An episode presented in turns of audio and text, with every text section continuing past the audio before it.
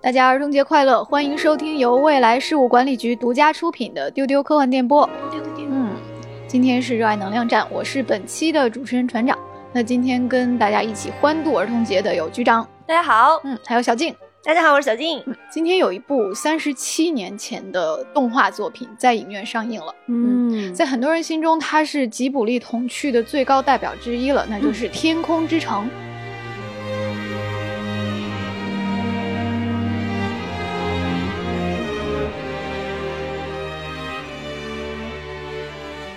为什么要在今天跟大家重新安利一下这部动画经典？是因为我们这次看完了首映，有一个新发现，那就是我们发现吉卜力动画中对风的刻画实在是非常精彩，而风这件事物是充满孩童感的。所以这期节目我们就要聊聊吉卜力对风的刻画，以及风中的童趣是怎样呈现的。听完你就明白为什么一定要去大荧幕上，在这个时间点再去看一遍这部电影。嗯，我跟船长一起去看了首映，看的感觉真的非常的惊喜，因为这个片子我是很早很早就看过的，嗯，然后我长大了以后也看过一遍，就看的时候就觉得好像宫崎骏以前的这个电影还是有点节奏太慢了，但是没想到这次在大屏幕上看，就一点也不觉得节奏缓慢，就是满满的都是细节，嗯，而且那个场，呃，有很多的小孩子，然后开场之前那些小孩子就在过道里面跑来跑去。我跟船长也会有一点点担心，说会不会稍微影响这个观影体验？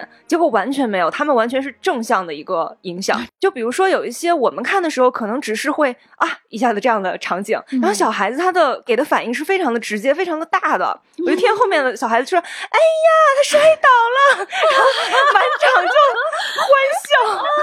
太有气氛了，非常可爱，就是很开心。嗯，对，就是我发现小朋友们会提醒我一些。错过的乐趣就是哦，原来在这个地方也是可以很开心的笑出来的。就比如说小主角头朝下倒栽葱摔到洞里，然后两个人绳子没解开缠到一起，然后摔倒了。就是因为我看这部电影，可能很多人看他都已经是呃少年甚至成年之后了，其实完全错过了一些这种这样的细节，然后被一群小孩子包围着。它会重新唤起你一些这种像肌肉记忆一样的东西。我们是在一个剧目影院看的，哇哦！那天看完电影回家，我有点意犹未尽，我又打开电脑投屏在电视上，我又看了一下，然后我觉得完全不是一样的东西。就是在电影院会有一种欣赏名画的感觉，哇！就可能大家都有同感，就是比如说壁敦煌壁画或者一些，比如说文艺复兴时期的那种油画，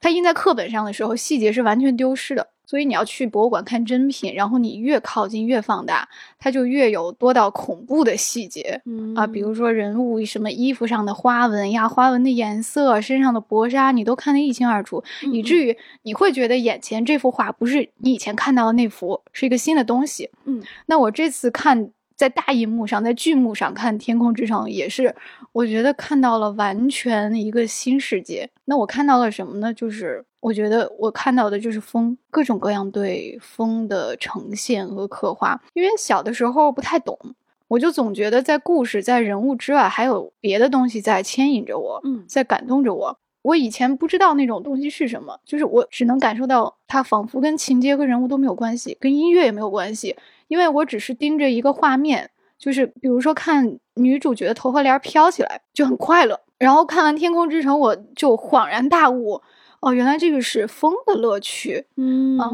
之前丢丢就是我和局长和小静，我们也都聊过很多次宫崎骏，是的，是的，我们聊过他的轻盈感，聊过宫崎骏动画里有趣的少女和老婆婆，为什么他们的动作和姿态都那么的灵动，当时还感觉没有太琢磨透，然后这次就感觉到说那个根本原因就是因为风才是宫崎骏动画的第一主角。哇，我特别喜欢船长这次讲到的这个风，因为我们以前对宫崎骏的描述其实已经非常非常丰富了。我们看过吉卜力的所有的电影，然后还去过他的这个三鹰美术馆，这些内容都在反复聊，反复聊。我们会讲说，宫崎骏老爷爷是一个非常迷恋飞行器的人，有各种各样大大小小的飞行器，有螺旋桨，有气球，啊，还有看不懂到底是怎么飞的一些，嗯，看不懂原理的，对对。那还有这种半生物感、半机械的这种飞行器，以及因为魔法飞起来的人，嗯，还有这种鼓起来的衣服、小孩子的奔跑。那么这次在《天空之城》里面重新去看见巨大的漂浮的城市，嗯，那到底是为什么呢？我们终于明白，原来是因为风呀。其实说白了都是空气动力学。哎，船长说的这个我特别喜欢。原来风从始至终都是吉普力的主角呀，这种感觉真是太美妙了。他从过去一个看不见、摸不着，我们从音乐里、画面里、故事情节里一直没有捕捉到，嗯，但是实际上老爷爷和他的团队一直在努力描述的东西，竟然是这样的一个存在，真是太美好了。就有种发现了一切的根源的。是的，是的，而且尤其是如果是在六月份这样一个春夏交接的时间，嗯，去看风这件事情的话，真的是很美好的一件事。嗯，既是适合儿童去看，也是适合长不大的人去看。嗯。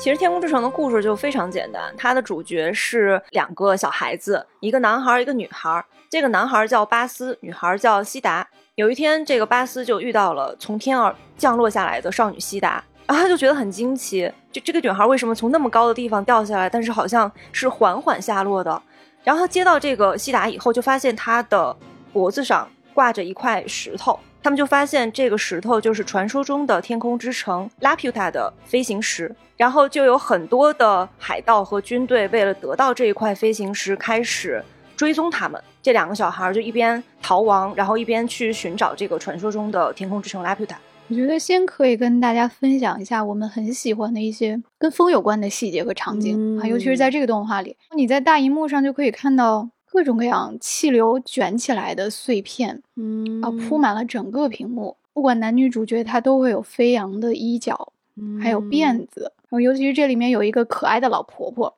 她梳着两根麻花辫。然后，女主角西达也梳着两根麻花辫，然后她们的辫子就在风中疯狂翻飞。嗯。还有各种各样的飞行器，它们的轨迹会绕着大团大团的云朵和烟雾，然后在屏幕上交织成非常美妙的弧线。嗯，还有各种各样的，就是跑步像一阵风的小孩子。就是哒哒哒哒哒跑过去，哒哒哒从一个一一个场景跑到另一个场景，他们也会卷起那种小的旋风，然后你就会发现天空之城好像有百分之九十以上的场景都是处于各种各样的气流里面，就是人物永远处在运动之中，那这个运动是由风带来的，风是永远不会停下来的，这就是我看动画时候获得的那个终极的快乐啊，就是没有任何东西是没有在动的。然后以前我会觉得说吉卜力的动画很好看，是因为宫崎骏很喜欢飞行器。但我觉得现在应该这么理解，就是就是风飞行或者去奔跑这样的动作太适合动画去表达，其实是宫崎骏找到了最适合动画去表达的事情。嗯，说的太好。包括之前我们说，就是为什么大家说汤浅证明是宫崎骏后继有人了呀？就是因为对运动的刻画。但是我觉得，即使汤浅证明也画不出那么好看的风来。哎，我这回看还有一个感受，就是宫崎骏后继有人的另一个人，啊，演秀明吗？不是，就是任天堂，不是人，是公司了啊。明白了。嗯，我看完了出来了以后就特别高兴，跟船长说，因为我是刚玩了一点那个《塞尔达二：王国之泪》，然后再看这个电影，原来前面几次看的时候都没有这个感受。然后这回刚好玩《王国之泪》，玩了刚出新手村，然后再看《天空之城》，就觉得这个完全就是满满的既视感，中间有非常非常多的细节的致敬。然后我觉得还有一个非常感动的点，就在于他们对于童趣的把握，对于那种。世界非常美好的表达是一脉相承的，就感觉宫崎骏有了他在另外一种艺术形式上的一个非常好的精神的继承者。嗯，终于找到了文化根源，而且有了非常广阔的继承。有了这样一个游戏之后，我们就都可以像巴斯和西达一样，在这个世界里奔跑了。这次看到这个作品，我有专门去关注一些以前可能没有特别关注的细节，就是它的云。嗯哦，作为天空之城，它其实离云很近很近。呃，我们这些年都一直在吹捧皮克斯对云的描述，因为它做的太精细、太精细了。嗯，但是你看，在一九八六年的这部手绘作品当中，嗯，它其实用手绘的方式完美还原了云的形态。嗯，有些是很蓬松的，有些是乌云压境的。嗯，然后你会看见它在风里会翻滚、会卷曲、会碰撞。实在是太美了，所以这部电影就很神奇。就像小静说的，当你在大荧幕上去看它的时候，你发现有那么多的细节是目不暇接的，你看一遍又一遍都不会厌烦，因为每一次你都会看见一些新东西。然后我们从《天空之城》去回溯吉卜力动画其他的故事，你会发现很多故事都是因为风才存在的。风之谷，对，是是呢，可能任何一部动画。起风了。没有风，好像哎，完全就推进不进去呢。嗯啊，在风之谷、天空之城，包括红猪，嗯，包括魔女宅急便啊，甚至龙猫，甚至悬崖上的金鱼姬这种描写海洋的风，都是它故事里面的主角在推动着情节前进。比如说，我就想到在风之谷里面，风其实是。人类生产生活的一个能源了，嗯，因为在那个故事里面，森林被腐蚀了嘛，那人就居住在山谷里面，嗯，那女主角所在的那个山谷就是靠风力来拉动磨坊来磨粮食的，嗯，所以当时风停了之后，大家如临大敌，就没饭吃了。还有在《魔女宅急便》里面，那小魔女骑着扫帚要出门修行去，首先没有风就不能飞，而且我一回想，她所有的剧情重大转折点都是因为风。比如说，他在森林里面遇见一个大姐姐，然后那个大姐姐后来成为他人生中非常重要的一个角色。嗯，是一阵妖风把他吹到那个森林里。是的，对。然后还有最后高潮的那个危机时刻，是一个浮空艇因为强风坠坠毁了，然后那个琪琪要去救他的朋友，从而就是重新激发了他的魔女之力，也是因为风。红珠这样飞行员的故事就更不必说了。悬崖上的金鱼姬好像也是因为台风才发生的后面的一系列奇迹。你们还记不记得龙猫这个胖乎乎的东西？可能大家对它比较深的印象是它躺在地上，小姑娘跳它肚皮上的那个画面，对，和它打着一个叶子在那边等车的样子。嗯，看它这么的敦实，实际上它在最后是有一段御风飞行的画面的。啊，这个巨大的胖子 乘着风，就那样轻盈的踮着小脚尖，嗯，就飞起来了。嗯，当时我感到特别的惊讶，嗯，因为它太有分量感了，但是它却飞得那么的轻，甚至比鸟还要轻，像羽毛一样轻，嗯你就会觉得它跟风是浑然一体的，它确实是大自然的一部分。而且那个地方很神奇，你看的时候完全没有那个牛顿的棺材板压不住的感觉，觉得 你就觉得很合理，它就是应该可以飞的。这个仔细想想，其实很奇怪，它就是个胖子，又没有翅膀。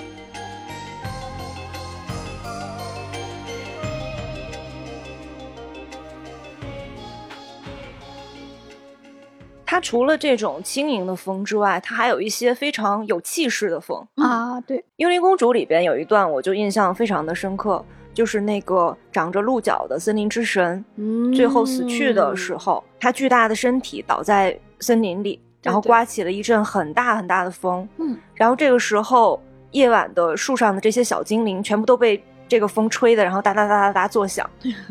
就那个气势，让人觉得非常的严肃，然后又非常的忧伤。嗯，这整个的这种情感，其实完全是这阵大风带来的。对，这次看《天空之城》也有一段对强风的表现特别的有感染力，然后是重温的时候才发现它的魅力，就是海盗。空军还有那个男女主角，他们都想进入拉普达的时候，发现它是被一团巨大风暴包围着的，就是它是在风眼中心的一个城市。嗯啊，那么他们要穿过外围的那个风墙进入城市中心，它是怎么表现那个像台风一样强的风暴呢？就是给人画白色的辅助线，就是从身体、从周身、从脸旁边发散出去，然后来表现就是那种就五官吹到变形，然后吹到。不能呼吸的那种强烈的气流，然后在那段强的风暴中，男主角还看到了一个奇观，也就是他在那个风暴里面看到了他曾经去世的父亲，因为他的父亲也是在那样的暴风中偶然拍到了拉普达的景象，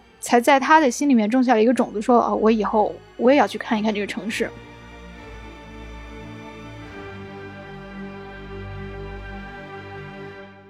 我这回看《天空之城》，就觉得宫崎骏真的是把他对于风的爱好给发挥到极致了。他在里边做了各种各样大大小小的飞行器，嗯，小到就只能装一个人，然后长得像那个大号的蚊子似的。真的像大号的蚊子，觉得嗡嗡作响的那种，然后脚边有那个两个翅膀，然后那样嗡嗡嗡嗡作响的那样的。我看的时候在想，我说这个科学上它是可以飞起来的吗？这就是变成大人以后的一些无趣的一些担心。然后最大的那就是天空之城拉普塔嘛，嗯，你就觉得这个东西真的是好厉害啊，就觉得他没有办法给他一个合理的解释，他就说这个东西是用从矿井中普通的。就是人类的这个地球的这个一一些矿井里边就有的能提炼出来的一种矿石，嗯，然后它能够给这个拉普塔提供飞行的动力，就能让那么大的一个城市。整个的一个真的是一个天空的城市，能够容纳几百人、上千人、上万人的这样的一个城市飞起来。它还有一个地方，就是海盗的那个船上面有一个像是瞭望舱一样的地方。嗯，然后中间他们被这个军队追上来的时候，海盗就跟男主说：“你的那个舱其实是可以作为风筝飞起来的。”我心想，风筝飞起来是个什么样子来着？就发现真的是把那个卡扣给去掉了以后，真的就像风筝一样飞了起来。我当时就觉得。这是一种多么快乐的极限运动！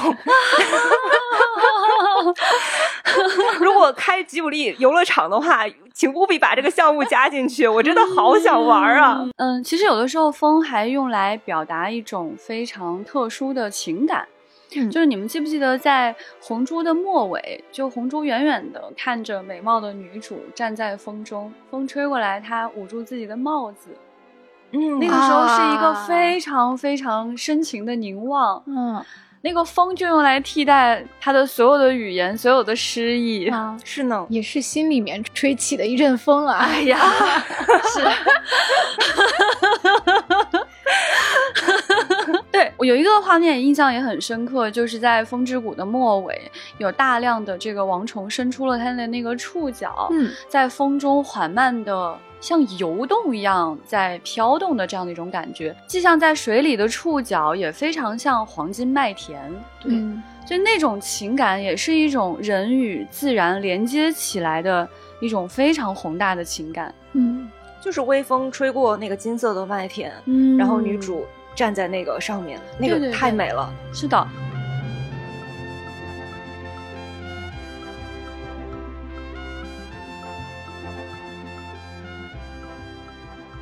非常有趣，就是风这个东西呢，虽然我们看不见，但是它可以作用于我们。它既可以吹起发丝、吹起裙子，还可以造成整个森林的大震颤。嗯。那么，我觉得久石让的音乐就是锦上添花、推波助澜，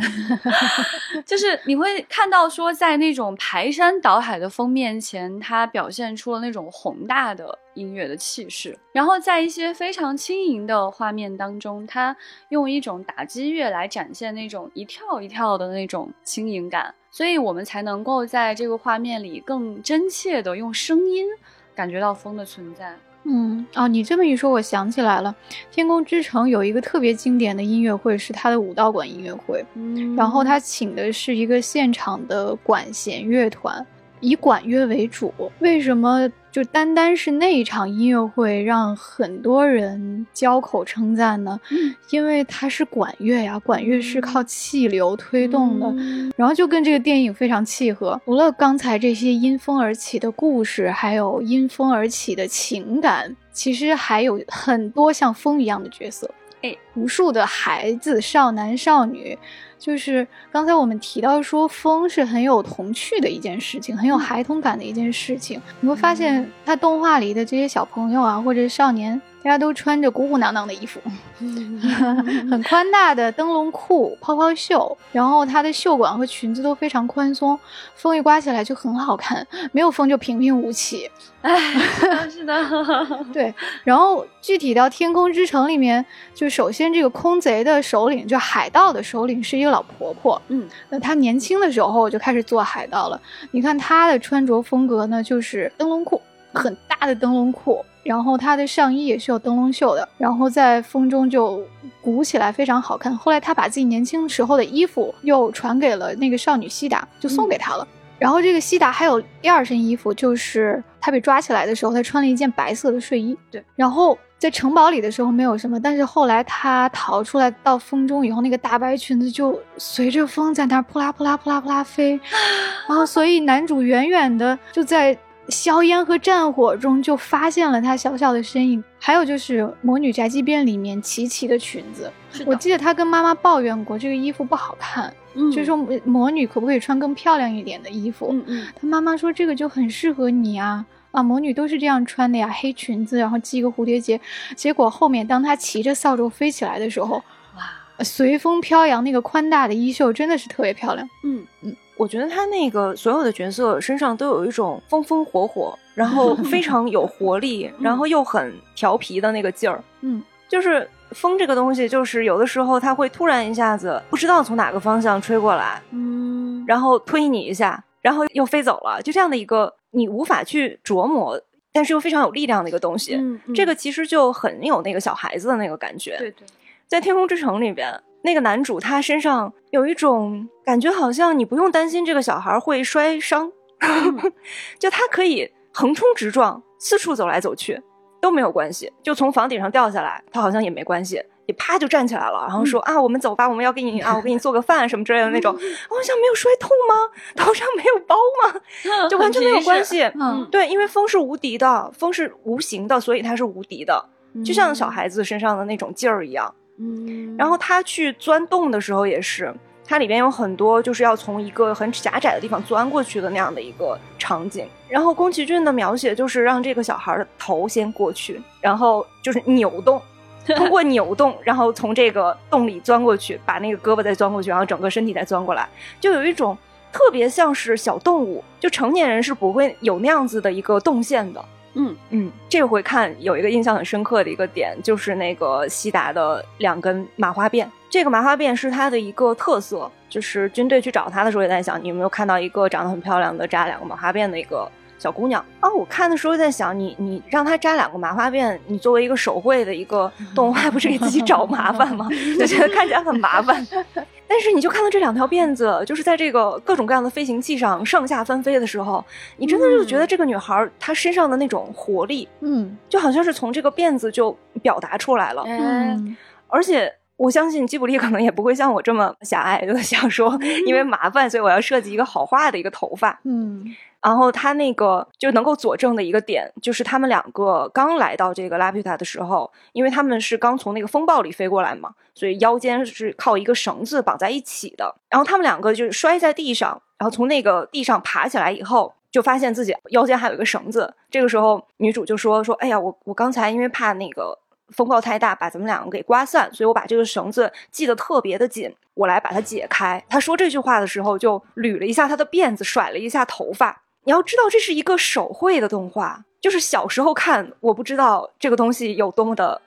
艰难，对对。但是长大了的我在看这个，我就觉得吉卜力真的是太厉害了，就是他能够花一些工时在这些上面，然后让你看到这个角色更有动感、更加活泼的一个感觉。嗯，就是我就感觉是为了把风画的好看，所以一定要把头发画的麻烦。是的，嗯，就才能表现出风之美。确实，风就是特别能够跟孩子联系在一起的一件事情。因为我们刚刚出生的时候，就会对这个自然界的各种触感会感到非常的好奇。嗯，我们会非常非常关注风吹在脸上的感觉，吹在身上的感觉，甚至会为此感到愉悦，就会奔跑。嗯，但长大之后，我们往往就会觉得，哎呀，这个风太大了，把头发的发型吹乱了，或者是 会担心它带来的其他的一些麻烦。但是在小的时候呢，你会觉得。迎着风奔跑和逆着风奔跑就是两种不一样的感受。嗯，那么你看，在宫崎骏的这个动画里面，就有大量的小孩子是要跑起来的。嗯，而且在没有风的时候，他跑起来也会有风。嗯，呃，像这个龙猫里面两个小朋友在田间地头那一段奔跑，就觉得是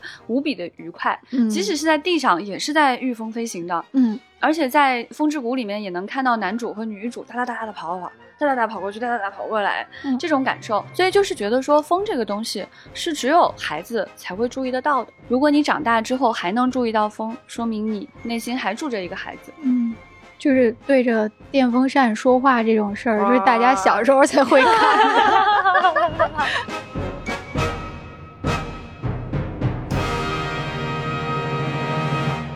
我发现吉卜力动画真的有很多办法把风这个东西视觉化，就是即使在完全无风的环境下，它也有办法把风画出来。比如刚才我们提到的头发，很多角色的头发，就即使待在屋里面，也像是被风吹过一样，就被风吹乱了一样，是炸毛的。嗯，然后还有就是这种小孩子哒哒哒跑来跑去，在龙猫的开头就是。两个小孩在空房子里面跑，我觉得这个场景如果换成大人，就完全没有那种就在室内刮起一阵风的感觉。我就想到日本有一个古谚语啊，我还是从哆啦 A 梦里面 学到的，就是 哆啦 A 梦，小孩子是风之子，我就记住这句话了。后来我去查了一下，它的全文是小孩子是风之子，大人是火之子。啊，意思是什么呢？就是小孩子精力太旺盛了，他们冬天可以光着脚丫满地跑，就仿佛是风的孩子一样。那反而大人就要围成一团烤火，所以他们好像是火的孩子。我觉得风就是一种运动的状态，它是一种对变化的接纳和期许。嗯嗯，所以它也最贴近孩子的心理状态。这个背后其实是吉卜力精神的一个传承，就是就是探索，就是好奇心，就是迎接不同的变化。嗯。它可能是宫崎骏所有动画背后的一个主题。我觉得这个探索、好奇是上一个时代的创作者的一个共同的一个母题。就像宫崎骏，还有可能比他稍微年纪稍微小一点点的，就是任天堂的那些游戏的制作人，他们小的时候都是没有太多的可以玩的东西的。他首先是没有智能机，然后没有 iPad，然后也没有一些电子游戏，他们能做的就是跑出去玩。在山里去捉一些小鸟啊，然后在河里边去抓鱼啊，然后这些成长的经历可能会对他整个的这个创作产生一个非常非常大的影响。嗯，所以我们能够看到宫崎骏的所有的作品里充满了那种对世界的好奇、对世界的爱。他在很多的采访里都说过一句话，就是我的作品，我的一个重要的工作是要向小孩子们传达一个信息，就是这个世界是值得活的。如果你暂时有一些。发现一些不好的一些事情，你可能是还没有发现它的乐趣。嗯，就是他希望能够通过自己的作品，让所有的人看到这个世界好的一面，他有乐趣的一面。我刚才也说到嘛，就是看完这次的片子以后，我就。心里面很高兴，因为它有很多的那种王国之泪既视感，但其实应该反过来说，是王国之泪里有很多的吉卜力既视感。嗯，然后我就想起我看过的很多任天堂制作人的一些采访，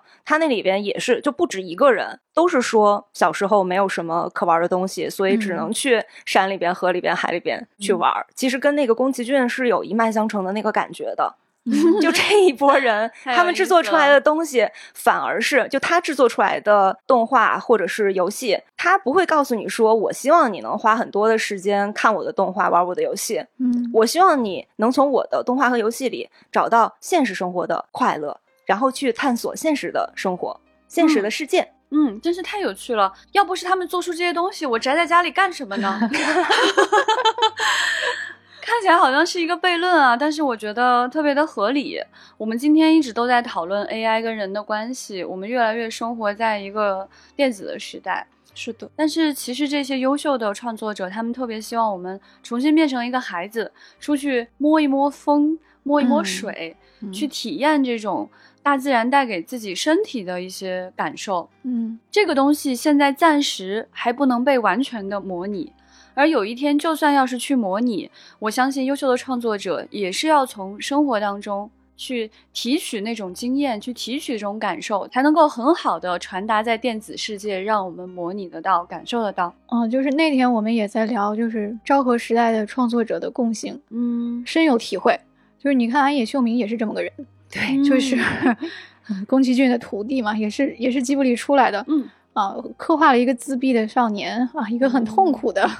被污染的世界。他最后就是哦，把镜头转向人间，出去玩吧，就不要看动画了，走出电影院。包括呃，任天堂的游戏也是，嗯，其实除了塞尔达，还有动物森友会，就是体验生活呀，做饭、钓鱼、种花，然后捡破烂儿、跑来跑去的，然后很简单的玩法就会让你非常快乐。然后再想一下吉卜力这些人，其实宫崎骏就不说了。这个《天空之城》的制作人是高田勋这更是一个昭和时代的老爷爷，就是他的价值观更为传统一些，就是他连城市都不喜欢，他觉得乡下就是天堂，是最好的。然后你看他导演的这个《平城离合战》，还有《岁月的童话》，都是赞美。这种朴素的农耕生活的，然后我就记得宫崎骏在《千与千寻》的时候，他谈过说为什么要把主角刻画成那样。他说觉得信息时代的孩子可能对现实生活的实感更少一些。嗯，所以《千与千寻》一开头，他这个女主跟以往动画的女主都不一样，是一个有点呆的小女生啊，就是眼神很呆滞，然后很冷漠。就是一个日本当代的孩子，而后来他经历的冒险其实是一种生活上的体验，嗯，就是在大澡堂子里面打工干活，然后交到了新的朋友，包括吃的饭都是手手捏的饭团这样的食物。总之就是去了一个没有手机和外卖的世界。对，在这样的世界里面体验了一番，闯了一番，他最后的眼神就变得灵动起来了。嗯，所以其实我们也不知道人类将会去往何方。到底在未来世界，我们都变成了元宇宙的原住民，还是说我们会变成赛博格？还是说我们会更多的回归到现实生活中呢？我觉得都是有可能的。而在亚洲人的想象当中，至少有一件事是一定不同的，就是我们永远在我们的艺术表现当中有食物的一席之地。我们讨论过很多次，在未来的西方科幻当中，所有吃的东西都特别的惨。嗯，但是你看，在我们写的科幻小说，在日本人做的动漫当中，嗯，在未来的某个时间节点，或者在怀念过去的时刻，总是会吃水果呀，吃好吃的火锅呀，去体验那种生活中的小细节。就像机器猫，它都会去描述朋友送来的那个珍贵的果冻，那种咚咚咚的感觉。嗯，所以这种生活本身的实感，这种。大自然当中的风带给我们的感受，才是我们生而为人类值得去感受的事情。除了这个电子世界，我们可以摸得见、看得见、吃得到，所以这个就是所谓的童年的感受吧。在塞尔达里边，它也是这样的，就他会摘很多的果子，他摘什么苹果呀，还有一些奇怪的果子，采很多蘑菇，然后他就会告诉你说，这个东西如果你直接吃也是可以吃，也是可以回小心心的，但是你可以找一口锅把它 给做一下，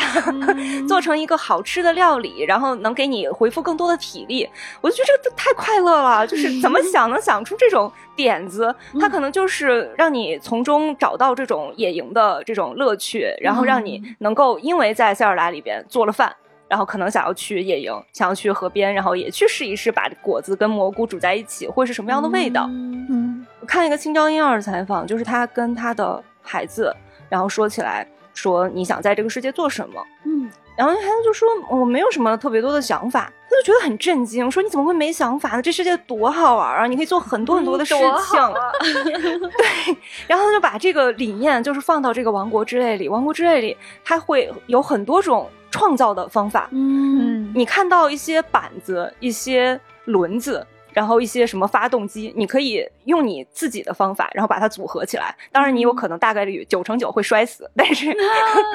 你有可能组装出来一个非常非常厉害的东西，从没见过的东西。嗯，这个也是一个怎么说呢？就通过这样的一个手段，能够让你去在现实生活中也去进行各种各样的发现，各种各样的创造。小金说的这个特别好，其实现实世界才是那个充满创造力的那个来源。嗯，我们所有的游戏，所有最棒的动漫，他们的灵感都来自于现实世界。我们在电子世界当中，不管是我们在任何一个平台上去浏览信息，还是在玩游戏的时候，实际上你会在一个相对既定的规则当中去行事。久而久之，你就会觉得你周围好像是规则。但是现实世界有什么呢？它有风，风可以来自于任何一个方向，而你也可以向任何一个方向去奔跑。嗯，这种自由的状态是只有现实世界里面才有的。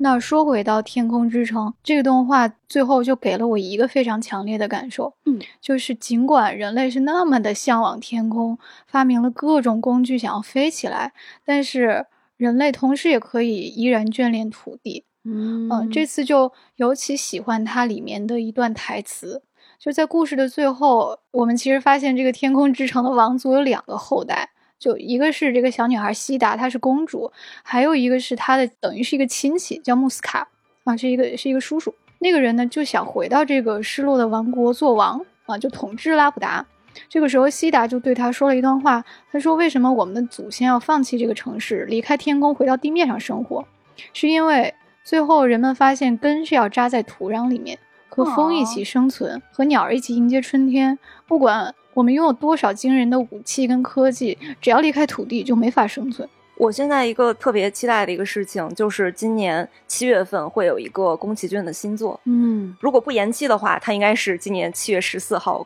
公映这个名字叫你想活出怎样的人生？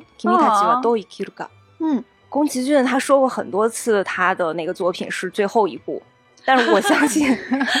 我相信这一部应该就是真的是最后一次了，因为宫崎骏是一九四一年生人，他已经八十二岁了，而我们在《天空之城》片头片尾看到的很多名字。实际上都已经去世了。就他合作的一些，包括设计师啊、一些色彩设计人员呀什么之类的，这种都已经去世了。然后再加上老爷子的这个年纪本身也这么大了，就是精力上可能也不太行。所以我相信这个你你想活出怎样的人生，很可能就是他的最后一部作品。我非常非常期待宫崎骏在他的这个收官之作里边会怎么样去呈现风，怎么样去让里边的角色里边的东西飞起来。怎么样让我看到这个世界是值得活的？嗯，我觉得这个答案已经呼之欲出了，就是风一样的人生嘛，就是像风一样，就是一种人生的状态嘛，像孩子那样对世界充满好奇，可以去往任何一个方向。那今天我们聊了吉卜力的风，说了风中的童趣，还有风这件事物跟动画本身的契合。呃，也推荐大家去电影院感受一下强风吹拂啊！欢迎各位做图书、电影、食品、旅游、百货、电子产品等等合作方来丢丢投放广告，请联系接待员 f a a 零五零四，或者给我们的商务邮箱发邮件 marketing at f a a 二零零一 dot com。全宇宙的一切都可以找丢丢打广告哦，厉害，是这种广告的感觉吗？是是是是是，好笑。